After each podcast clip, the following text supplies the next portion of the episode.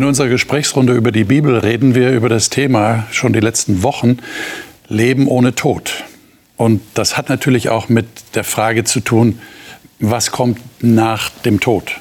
Wir alle werden ja sterben. Aber was kommt danach?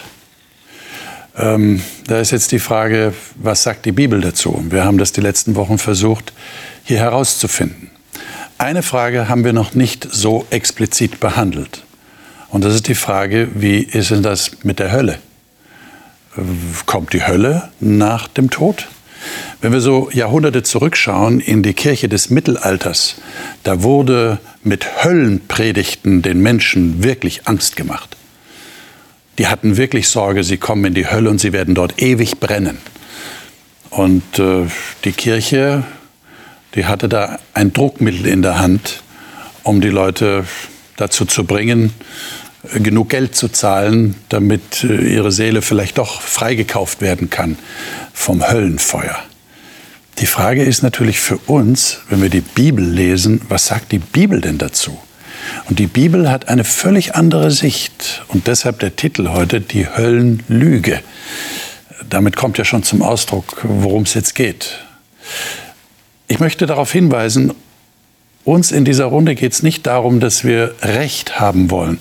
Wir wollen einfach sagen, was die Bibel sagt, welches Bild sie von Gott entwirft und wie Erlösung tatsächlich ist. Und dass die Hölle, nach dem, was die Bibel sagt, dabei keine Rolle spielt.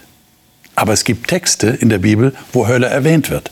Die wollen wir natürlich lesen, wollen uns darüber unterhalten und herausfinden, was es damit auf sich hat.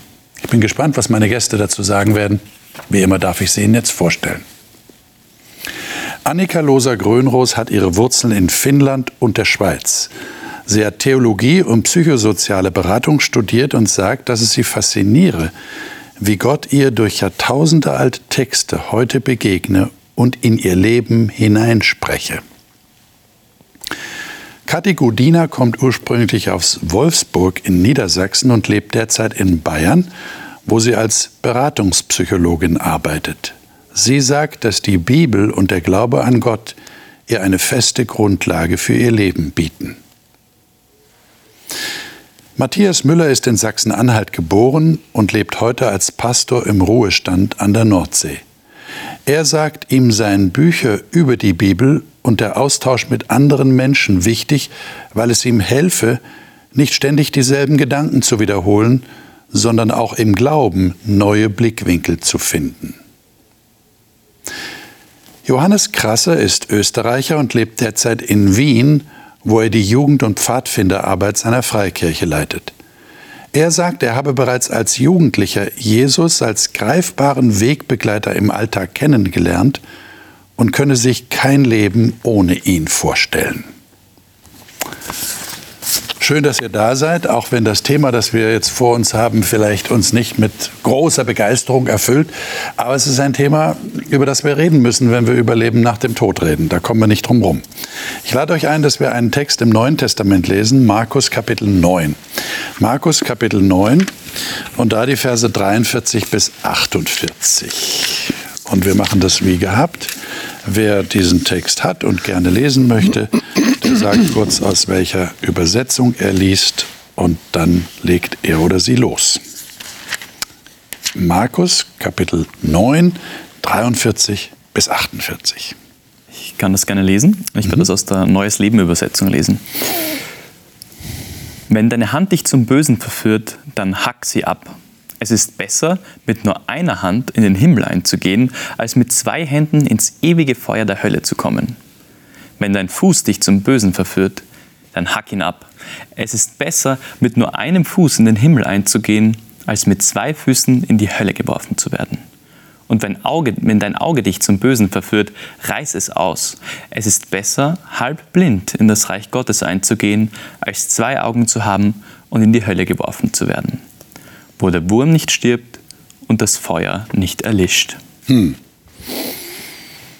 Tja, wenn wir jetzt einen solchen Text lesen und dazu noch haben wir ein Zitat hier aus Jesaja 66, wo es um das Gericht Gottes geht und wo tatsächlich äh, von einem nicht erlöschenden Feuer die Rede ist, dann könnte man ja schon auf die Idee kommen, es gibt eine Hölle, oder? Wie seht ihr das?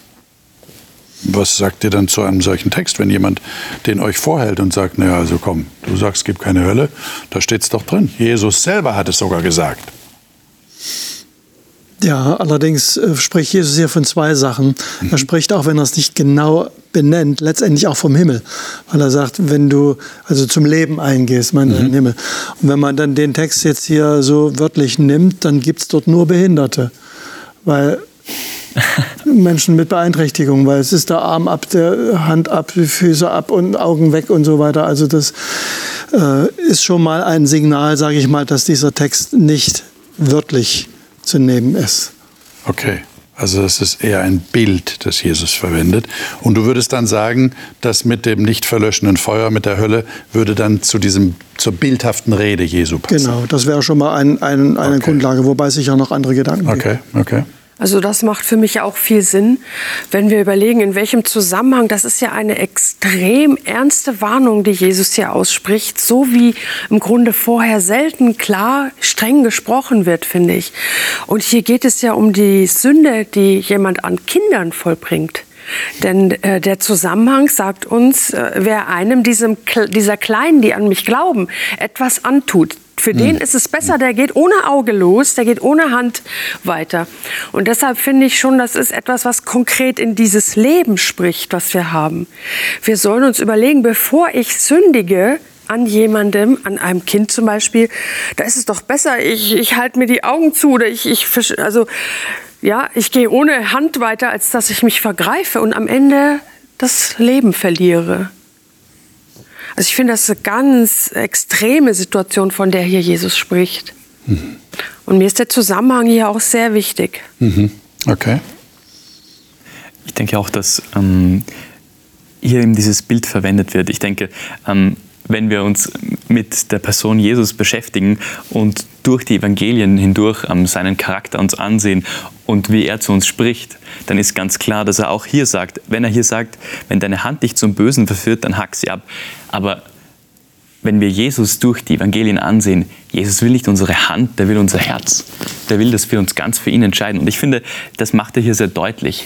Er macht deutlich, und das ist, glaube ich, der Punkt, den er hier ähm, ganz groß machen möchte, dass unsere Handlungen heute mitunter einen Ewigkeitswert haben und eine, eine, eine Richtung vorgeben.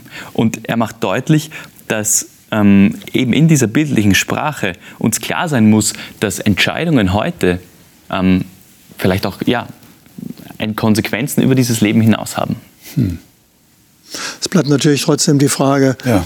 äh, was ist denn jetzt mit dem Wurm und, und mit dem Feuer? Ja. Ja, auch wenn wir jetzt gesagt haben, es ist bildlich, sitzt ja der Gedanke erstmal doch, doch irgendwie tief drin und man macht sich Gedanken, ist das so eine endlose Qual, der dann Leute unter, unterworfen sind. Ja, ja. Äh, wobei man auch wieder sagen muss, wenn man es wörtlich nehmen will, also Wurm und Feuer beides gleichzeitig ist schlecht. Also es kann weder das eine oder das andere sein. Ja. Ähm, und ähm, es bezieht sich ja auf einen, wie du schon am Anfang gesagt hast, auf eine Stelle im Jesaja-Buch, ja. wo Jesaja eigentlich zwei Dinge im Blick hat. Er hat einerseits so dieses Endgericht im Blick, aber zu, zum anderen auch eine Phase ähm, des Wiederaufbruchs, des, des Neuanfangs für das jüdische Volk. Mhm. Und beschreibt da so bestimmte Szenarien, ähm, wo dann solche, solches Bild hinpasst, wo es um die Feinde von Israel geht und so, wo er also ein bisschen dramatisch zeigen möchte, ja, dass, dass für die ein Ende bereitsteht. Mhm. So, das ist so dieses Jesaja-Bild. Ja, ja, ja. Ähm, hm. ja. Okay. Und ein Feuer, was nicht verlöscht, naja, also ein unauslöschliches Feuer, etwas, das jemand nicht löschen kann heißt natürlich nicht, dass, also es gibt ja kein Feuer, was ewig brennt, die ewige Flamme irgendwo mal so als. Aber die braucht ja auch ständig Aber die Nahrung. braucht auch immer Nahrung, ja, ja. ja. Wenn, wenn das Material weg ist, mal ganz hart gesprochen, was da brennt, dann ist Ende. Dann brennt auch keine Flamme weiter. Ja, ja. Äh, Judas 7 wäre ja eine Bestätigung für das, was du gerade sagst. Äh, Judas 7, Judas hat ja keine Kapiteleinteilung, ist ein ganz kurzer Brief im Neuen Testament. Äh, gegen Ende des Neuen Testaments. Äh, lesen wir mal diesen einen Vers, den Vers 7 in diesem Buch. Ich lese aus der Elberfelder Übersetzung. Wie auch Sodom und Gomorra und die umliegenden Städte, die in gleicher Weise wie sie Unzucht trieben und hinter fremdem Fleisch herliefen, als ein Beispiel vorliegen, indem sie die Strafe des ewigen Feuers erleiden.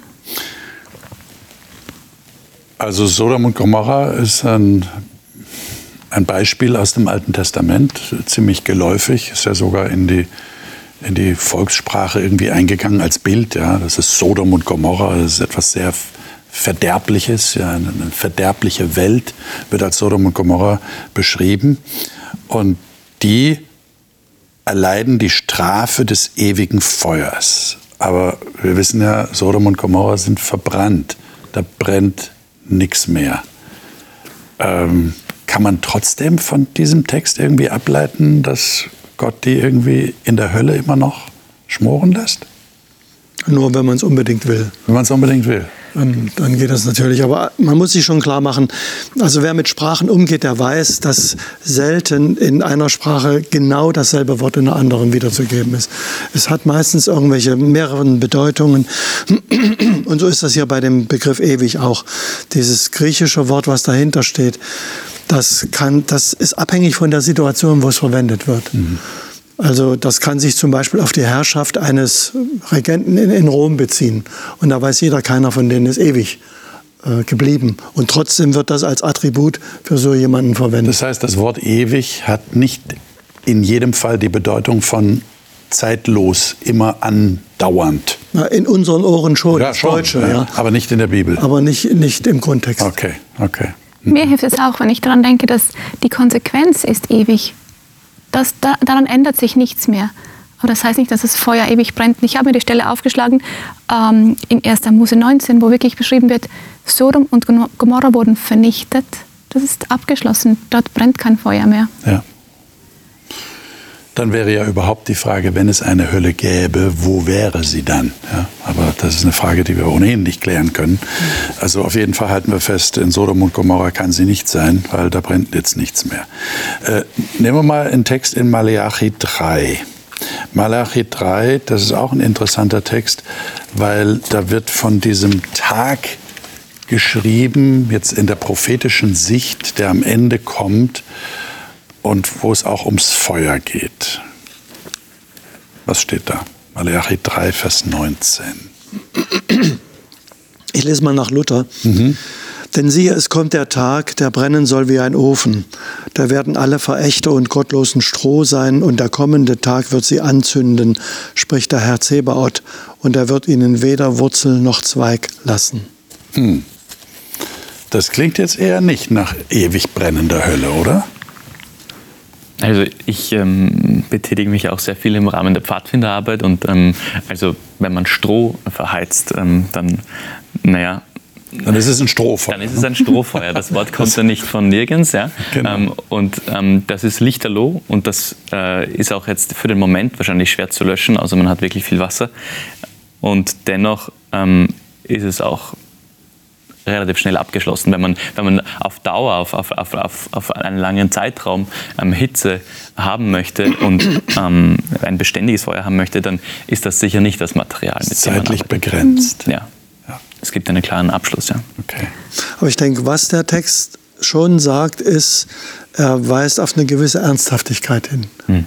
Ja. Also es ist, ist kein Spiel, was wir hier betreiben, sondern es gibt tatsächlich ich sage mal so, äh, ein, ein Gericht. Es, es wird einen Abschluss geben. Ähm, Gott lässt es nicht alle Zeit so laufen, wie es im Moment läuft.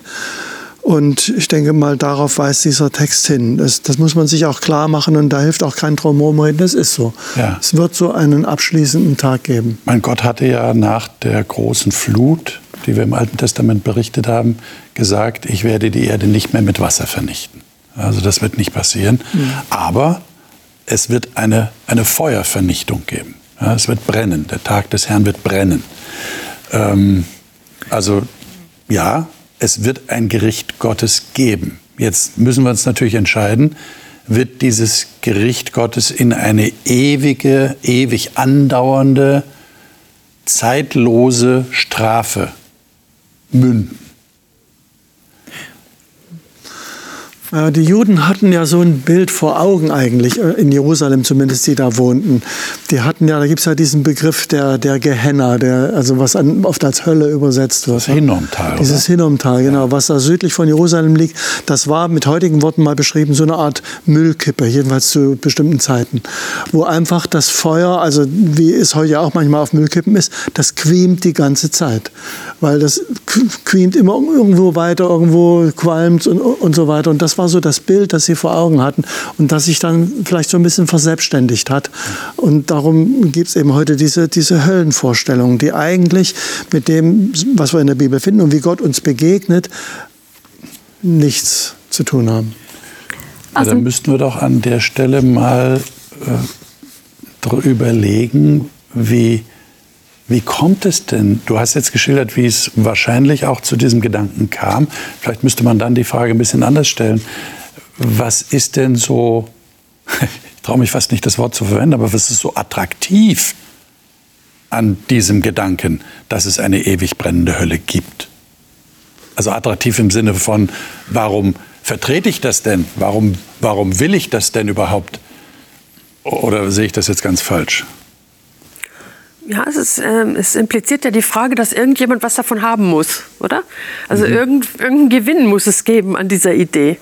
Also entweder für die, die so eine Idee in die Welt setzen, das hast du vorhin in deiner Einführung sehr schön gesagt, gibt es ja diesen schönen Text, ne? Äh, der Zahler in, der, in dem Kasten klingt, die Seele in den Himmel springt. Also das wäre eine Variation. Ähm, Trotzdem ist das für mich schwer nachzuvollziehen, denn da steckt ja der Gedanke drin, zutiefst drin, dass Gott das so möchte. Er hätte irgendeinen Gewinn davon, dass die, die nicht an ihn glauben, äh, ewig leiden. Und so kenne ich Gott nicht. Also da spricht für mich die gesamte Bibel dagegen. Auch was, was wir vorhin gesagt haben mit der Hand, ne, die man sich abhacken sollte. Jesus hat die Hände wiederhergestellt. Er hat dann gesagt, sündige nicht mehr, aber er hat die Hand zurückgegeben, trotz der Sünde. So ist er. Ja? Also wenn es irgendwie eine Chance gibt, möchte er die. Und das, davon ist die Bibel voll. Vom Alten Testament genauso wie vom äh, Neuen. Also passt das nicht. Es passt nicht in das gesamte Bild das von Gottes Liebe gezeigt wird. Ich meine, du hast ja gerade angedeutet, dass diese Vorstellung einer ewig brennenden Hölle ja einen Nebeneffekt hat. Nämlich den Nebeneffekt, dass ich als Mensch diesen Gedanken nicht aushalte, dass das tatsächlich so sein soll. Und ich dann auf die Idee komme, es gibt noch eine Chance, aus dieser Hölle womöglich wieder herauszukommen. Deshalb das die Münze im Kasten klingt, mhm. die Seele in den Himmel springt. Also die Seele hat noch eine Chance, aus dem ewig brennenden Höllenfeuer irgendwie in den Himmel zu gehen. Ich könnte ja mich nach dem Tod noch irgendwie rausretten. Ja, eben. Aber ich selbst interessanterweise. Ja. Ne? Also ich leide, ich büße und dafür darf ich nachher dann doch noch irgendwann ja. ins Himmelreich. Ja. Oder andere helfen vielleicht ein bisschen, indem sie entweder für dich spenden oder irgendwas machen lassen, damit es ein bisschen kürzer wird. Also so die Theorie zumindest. Mhm. Ich meine, deine Frage war ja, warum, warum kommen die Leute auf die Idee? Also ich sage mal, es, wenn man was Positives in Anführungszeichen dran gewinnen wollte, könnte man sagen, ja, Gerechtigkeitsüberlegung. Mhm. Also muss ja irgendeine Strafe geben. Das ist also das menschliche Empfinden. Auch Vermittelt das Gefühl der Genugtuung. Genau, da so wird Gerechtigkeit und, und, und, jemand hat was Böses getan, also muss er auch was dafür abkriegen. Das ist so das eine. Und das andere kann man natürlich auch nicht von der Hand weisen, die ganze Dramatik. Also Menschen lieben auch Dramatik. Und, und wenn man da so schöne Bilder zeichnen kann oder Szenen ausmalen kann, wo dann ein Teufel oder viele Teufel, keine Ahnung, irgendwelche Kessel umrühren und sonst was alles. Und es gibt auch mittelalterliche Darstellungen davon. Das ist, äh, Menschen lieben äh, Geschichten, nicht umsonst wird das Fernsehen manchmal oder in manchen Kanälen von Krimis überschwemmt und so fort. Also das, das hat auch was. Das ist, und es ist auch, ein Reiz. Entschuldige, es ist auch ein Machtmittel. Ja, wenn, ja. wenn Eltern zum Beispiel in der Erziehung das anwenden, dann mhm. gibt es jetzt etwas Schlimmes, das auf dich wartet, wenn du nicht spurst. Ne? Ja. Es wurde ja lange, lange so gearbeitet. Ja. Ob das jetzt der Buhmann ist oder die Hölle. Gott als Pädagoge missbraucht. Mhm. das ist leider oft genug passiert. Und die Hölle war dann damit drin. Ne? Ist klar. Es muss ja eine, eine Konsequenz geben, muss eine Strafe geben. Das ist überhaupt ein, ein interessantes, ein weites Thema, Strafe Gottes. Weil du aber sagtest, Menschen halten das nicht aus. Ja. Sie halten es auch in einer, einer, anderen Hinsicht teilweise nicht aus, weil es dann Leute auch gibt, die sagen, also wenn Gott so ist, dann will ich entweder mit dem nichts zu tun haben oder den gibt es nicht. Also irgendwie sowas. Ja. Es ist auch ein, ein ja, ein Weg oder wie soll man das nennen, dass Leute sich dem Glauben völlig verschließen, weil sie sagen, das kann nicht sein. Da bin ich ja anständiger als Gott. Ja? Und also dann, dann gibt es diesen Gott nicht oder ich will mit dem nichts zu tun haben. Und insofern ist diese ganze Höllengeschichte eigentlich etwas, was äh, Gott schon von daher zuwiderlaufen muss, weil es Leute unnötigerweise wegtreibt von ihm. Und es hängt natürlich, müssen wir an der Stelle auch hinzufügen, mit der Vorstellung zusammen, dass die Seele nach dem Tod irgendwo hingeht, also noch ein Weiterleben hat. Denn sonst macht die Hölle ja keinen Sinn. Ja, wer soll denn da in der Hölle sein? Der Leichnam, der im, äh, in der Erde ruht oder Asche, die sowieso schon verbrannt worden ist in einer Feuerbestattung, das macht ja keinen Sinn. Ja. Also da muss ja etwas weiterleben. Und das haben wir ja schon besprochen hier. Ähm, und ich weise unsere Zuschauer darauf hin, sie können gerne zurückgehen in der Mediathek und können sich äh, die Sendungen anschauen, wo wir darüber geredet haben. Und das hängt einfach sehr eng zusammen.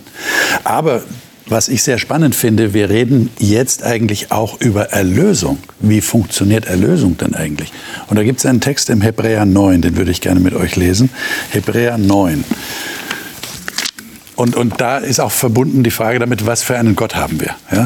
Also äh, wie, wie, wie kommt der uns denn entgegen?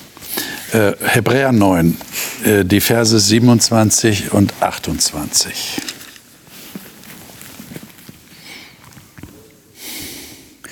Ich kann gerne wieder lesen. Mhm. Und, und genauso wie es bestimmt ist, dass jeder Mensch nur einmal stirbt, worauf das Gericht folgt, genauso starb auch Christus nur einmal als Opfer, um die Sünden vieler Menschen wegzunehmen. Er wird wiederkommen, aber nicht noch einmal wegen unserer Schuld, sondern er wird all denen Rettung bringen, die sehnsüchtig auf seine Rückkehr warten. Okay. Was entnehmt ihr diesem Text? Gerade wenn wir jetzt über das Thema reden, das wir hier vor uns haben. Für mich entsteht das Bild, der Mensch stirbt einmal und danach kommt dieses Gericht. Dazwischen ist nichts. Und die Parallelvision, genauso ist Jesus einmal geopfert worden und danach kommt er wieder. Hm. Okay. Ich finde den Text so schön klar. Ne? Der Mensch stirbt einmal, dann kommt das Gericht. Ja. Nicht noch irgendwelche Phasen von, ja, dann gehst du dahin, dann gehst du dahin, dann wirst du noch gequält, dann wirst du vielleicht doch noch sterben oder was passiert dann. Also dies alles, das entsteht ja gar nicht, sondern nur klar, einmal gestorben, Gericht, fertig. Aber dann wäre jetzt die Frage, wenn hier von Gericht steht, ähm, muss uns das nicht irgendwie Angst machen? Also ich sterbe und dann bin ich vor dem Richter. Ja, das ist ja auch eine Vorstellung, die Menschen haben. Äh, vielleicht auch mit Hilfe dieses Textes, keine Ahnung. Äh, ich sterbe und dann, dann stehe ich vor dem ewigen Richter. Und dann weiß ich nicht, was passiert. Ich glaub, Kann sein, ich werde verurteilt. Wenn ich nicht weiß, was passiert und ich als kleiner Mensch stehe vor diesem großen Richter, das ist angsteinflößend, weil dieses Wesen ist ja. heilig und allmächtig und so viel größer, als ich es mir jemals vorstellen kann. Wenn ich aber weiß, und dann ist der Tag, an dem ich freigesprochen werde. Dann sehne ich mir diesen Tag herbei, weil dann ist das, was war, endlich abgeschlossen, endlich vorbei. Und wenn ich diese Gewissheit haben darf, ist das Gericht gar nicht mehr so schlimm. Es ist ein Tag, an dem Gerechtigkeit geschieht. Nicht, weil ich so gut war, sondern weil mein Erlöser für mich gestorben ist und auferstanden ist. Das würde aber bedeuten, wenn du von Freispruch redest, dann gibt es auch eine Anklage. Auf jeden Fall. Also damit muss ich auf jeden Fall rechnen. Mhm. Aber das Schöne ist ja, dass dieser Vers nicht in der Mitte endet. Also wir haben ja das gelesen mit dem Gericht, ja, aber dann heißt es ja, er kommt eben dann wieder zum zweiten Mal und zwar nicht der Sünde wegen, sondern zur Rettung derer, die ihn erwarten. Okay. Also es gibt das Gericht, ja, aber es gibt eben auch den Retter oder die Rettung. Und das wird hier so, so schön zusammengefasst, dass es, finde ich, mutmachend ist. Das würde ja heißen, jetzt mal ganz praktisch, dass wenn ich vor meinem Tod weiß, dass Jesus für mich zum Heil kommt, dann wird ja die Frage der Hölle irrelevant für mich, oder? Oder sehe ich das falsch? Nee, das ist so. Das ist so, oder? Ja, Ich meine, völlig klar. Ich meine, es, es ist sowieso schon. Also sag mal, die Frage nach der Hölle ist nach dem, was wir in der Bibel finden, eher irrelevant. Ja. Ja, es gibt ein Gericht, das ja. Ja. Ähm, aber so gesehen ist es ohnehin schon irrelevant. Aber wenn du eben mit Jesus gelebt hast, wie es ja eben heißt, zur Rettung derer, die, die ihn erwarten. ja. Dann brauche ich auch vor dem Gericht keine Angst haben, weil ich auch keine Angst haben muss, ich werde in die Hölle geschickt. Weil es die Hölle nicht gibt. Ja, und mir- weil ich weiß, dass Christus für mich eintritt und mich rettet. Genau, mir fällt auf, dass wir ganz oft so die Idee haben, wir stehen alleine vor dem großen Richterstuhl. Ganz einsam. Ja?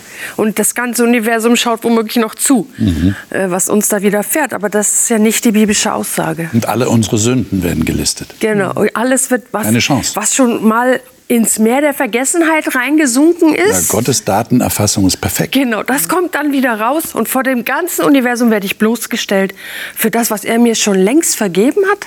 Na, das ist eine absurde Idee, finde ich. Aber das Wunderbare ist ja, dass Jesus da ist. Der ist ja an meiner Seite und der sagt, ich habe ja für sie bezahlt. Sie gehört zu mir. Hier, sie hat das weiße Kleid der Gerechtigkeit, das ich ihr gegeben habe.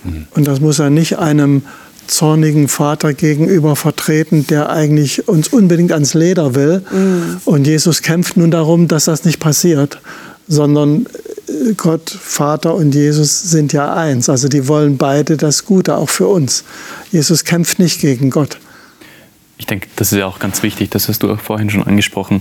Ähm, was würde das mit meinem Gottesbild machen, wenn, mein, wenn, wenn, wenn ich denke, dass Gott Freude daran hat? Du hast vorhin die Frage gestellt, inwieweit ist eine ewige Hölle attraktiv?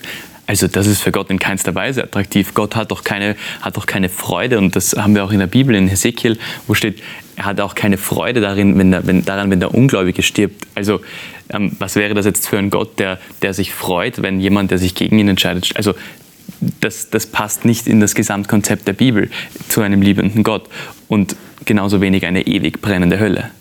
Und deshalb ist das für mich auch zu einem gewissen Grad ähm, ja, entscheidend für mein Gottesbild, weil wenn, wenn ich an einen Gott glaube, der an eine ewig, der eine ewig brennende Hölle ähm, als etwas ähm, einsetzt, wo er denkt, dass, also das, ist nicht in, das passt nicht zu der Gnade und das passt nicht zu der Liebe, die er uns, die, die er uns hier vermittelt. Ja. Im Gegenteil, finde ich. Also es ist ihm ja ein Anliegen, dass dieses Böse, was mit Sünde zu tun hat und mit, dem, äh, mit der Distanz zu ihm, dass das komplett weg ist. Und das musste ich vorhin denken bei dem Text, den wir da vorgelesen haben, äh, aus äh, Maleachi wo er sagt, dass, äh, wie heißt es da, äh, es wird weder Wurzel noch Zweig übrig bleiben. Das heißt, die Sünde oder das Böse wird wirklich bis auf die Wurzel weg sein. Denn das ist ja auch so eine Angst, die oft da ist. Wird das Böse dann in der Ewigkeit irgendwie bestehen bleiben? Und er sagt uns ja genau das Gegenteil. Bis in die Wurzel wird alles weg sein. Ja, ja, und im Jesaja-Text, den wir jetzt nicht gelesen haben, den wir schon ein paar Mal erwähnt haben, da äh, scheint ja auch irgendwie so eine Andeutung zu sein, nicht, dass man das sogar sehen kann. Was für eine Vorstellung, dass also die, die Leute, die gerettet wurden, dann so ständig das vor Augen haben. Die können dann mal hingehen und sagen, wir schauen mal, wie die Hölle brennt. Ja. Äh, eigentlich eine absurde Vorstellung, wenn man mal wirklich drüber nachdenkt. Aber ich habe eine Frage, die vielleicht ein Zuschauer und eine Zuschauerin jetzt hat. Äh, habt ihr da nicht so ein bisschen einen weichgespülten Gott? Ja, ja, der Gedanke kam mir auch gerade, ist, ist das jetzt so, dass, dass man also so eine ganz milde äh, Genau. Szene Also Hölle, hat, Hölle gibt es nicht, haben wir, haben wir schon das geklärt. dann so schön Und, äh, durch. Gericht darum- haben wir gesagt, auch kein Problem, wir sind ja gerettet. Naja, aber trotzdem, es ist eben trotzdem Gericht. Und wir hatten ja vorhin auch schon bei diesem Text, äh, wo es um, das, um die Hand und das alles ging, äh, die Ernsthaftigkeit äh, schon äh, erwähnt oder Ja. zumindest angedeutet. es ist kein Spiel. Man muss schon die Dinge ernst nehmen, man muss sich bewusst sein, dass ich auch in einer Verantwortung vor Gott lebe und dass ich nicht tun und lassen kann, was ich will. ähm, ich denke mal, das, das, das ist schon deutlich. Und dass Gott äh, schon auch fragt, wie führst du dein Leben? Und ich kann nicht sagen, ich habe ja ein anständiges Leben geführt, deshalb ist alles okay. Ja, weil anständig ist, ist ja ganz schön. Aber es geht eben nicht nur, dann wird es ein bisschen komplexer, es geht eben nicht nur um das, was ich tue oder lasse, sondern es geht darum, dass ich als Mensch grundsätzlich von Gott eine Erlösung brauche, so wie ich bin. Das, das geht nicht nur darum, was ich gerade mache oder nicht. Weil dann, dann kommt man so in die Versuchung, Listen zu führen, sagen, ja, ja, das habe ich alles schon gemacht, das, da bin ich besser geworden und da nicht. Darum geht es nicht. Es geht um, um den Grundstatus vor Gott. Aber das ist sehr verbreitet, dieses Denken. Ja. Auch unter Christen ist das sehr verbreitet, leider. Freilich. Ja, das müssen wir, müssen wir zugeben. Man könnte da den Vers äh, aus Malachi 3, Vers 20, den haben wir nicht gelesen, ja. aber da wird es nochmal so im Anschluss sehr deutlich, da steht, aber euch, die ihr meinen Namen fürchtet, wird die Sonne der Gerechtigkeit aufgehen und Heilung ist unter ihren Flügeln. Also hier wird angesprochen, dass wir Gottes Namen fürchten.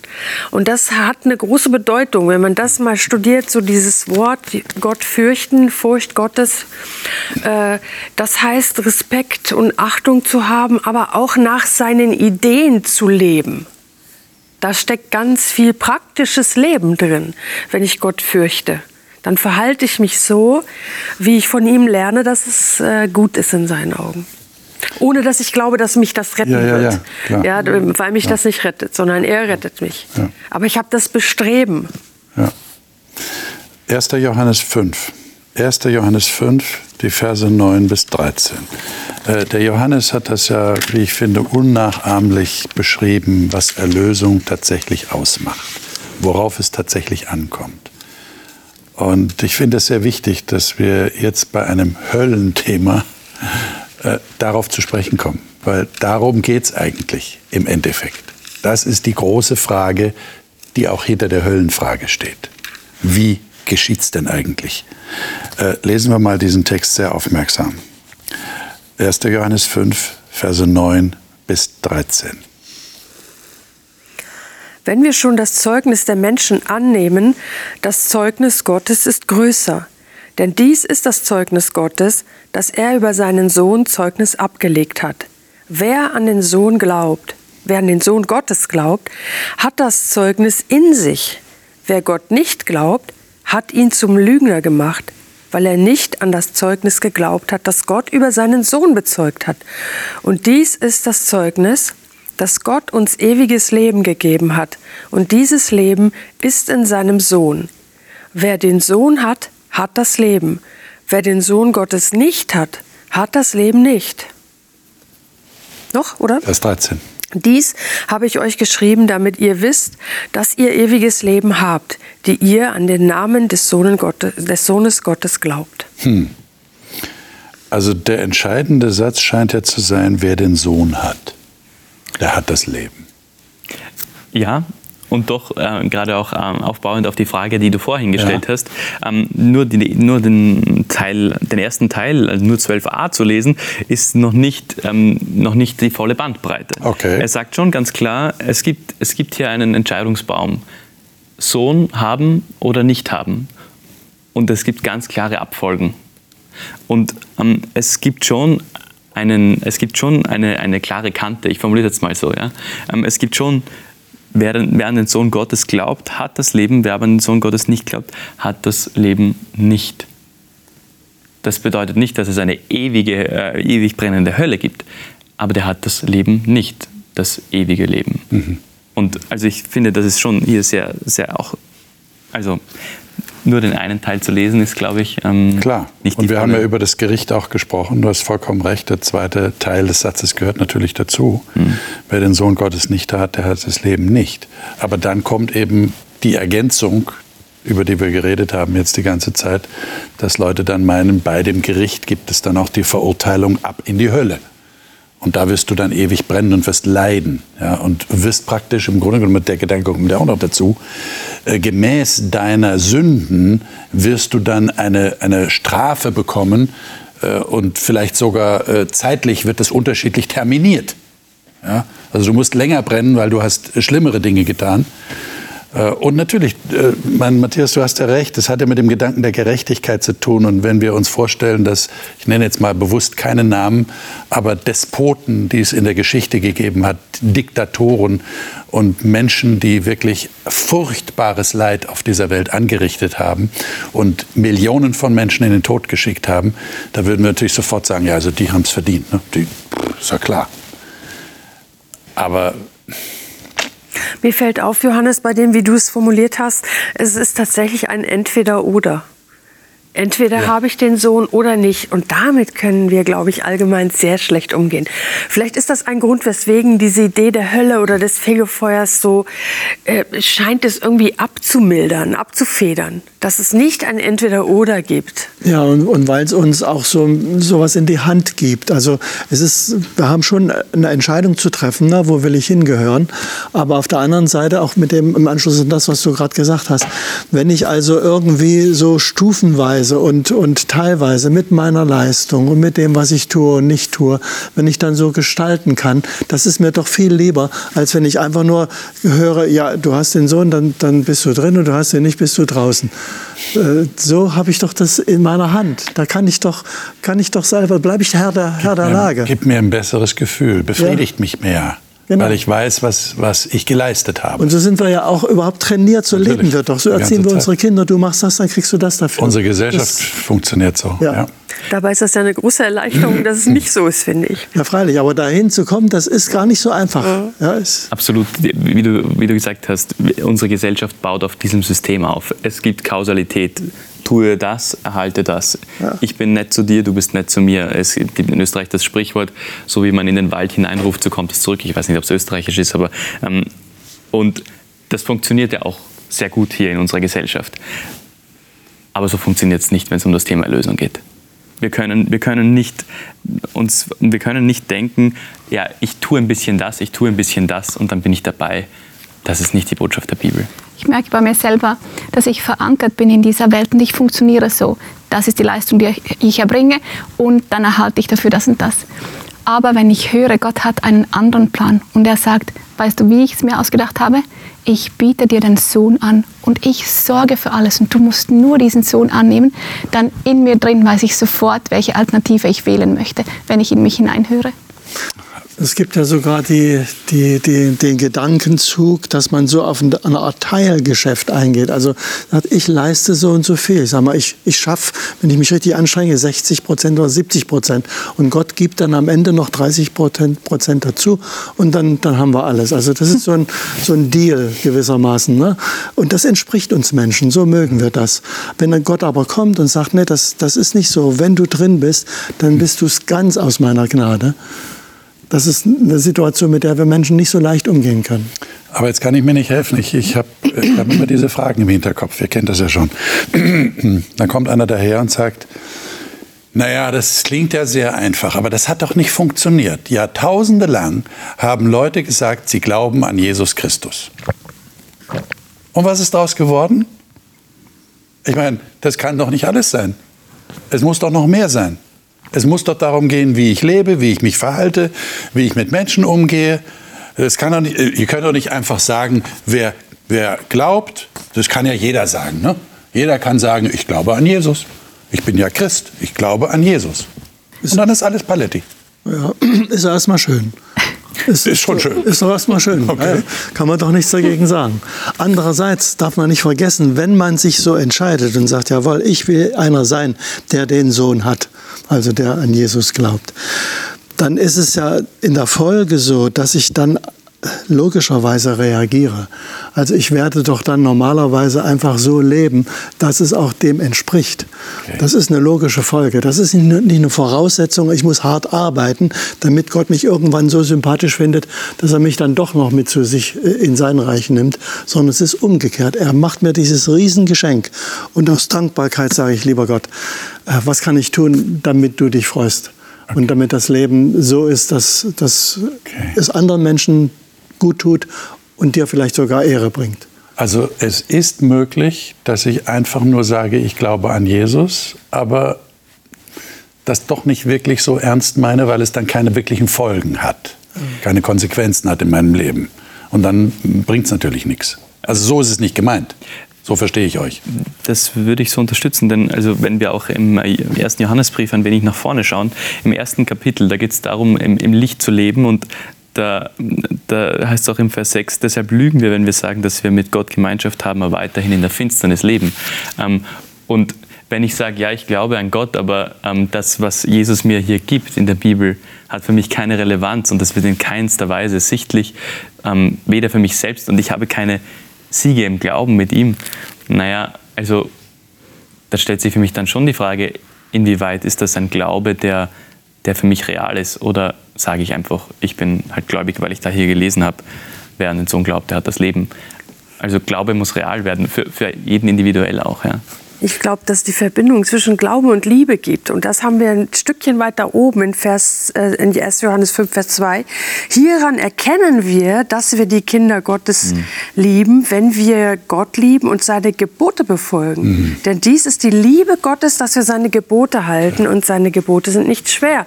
Das heißt, es gibt die Verbindung Jesus ist in mir, ich, ich habe seinen Geist, das, ist der, das sind viele Texte dafür.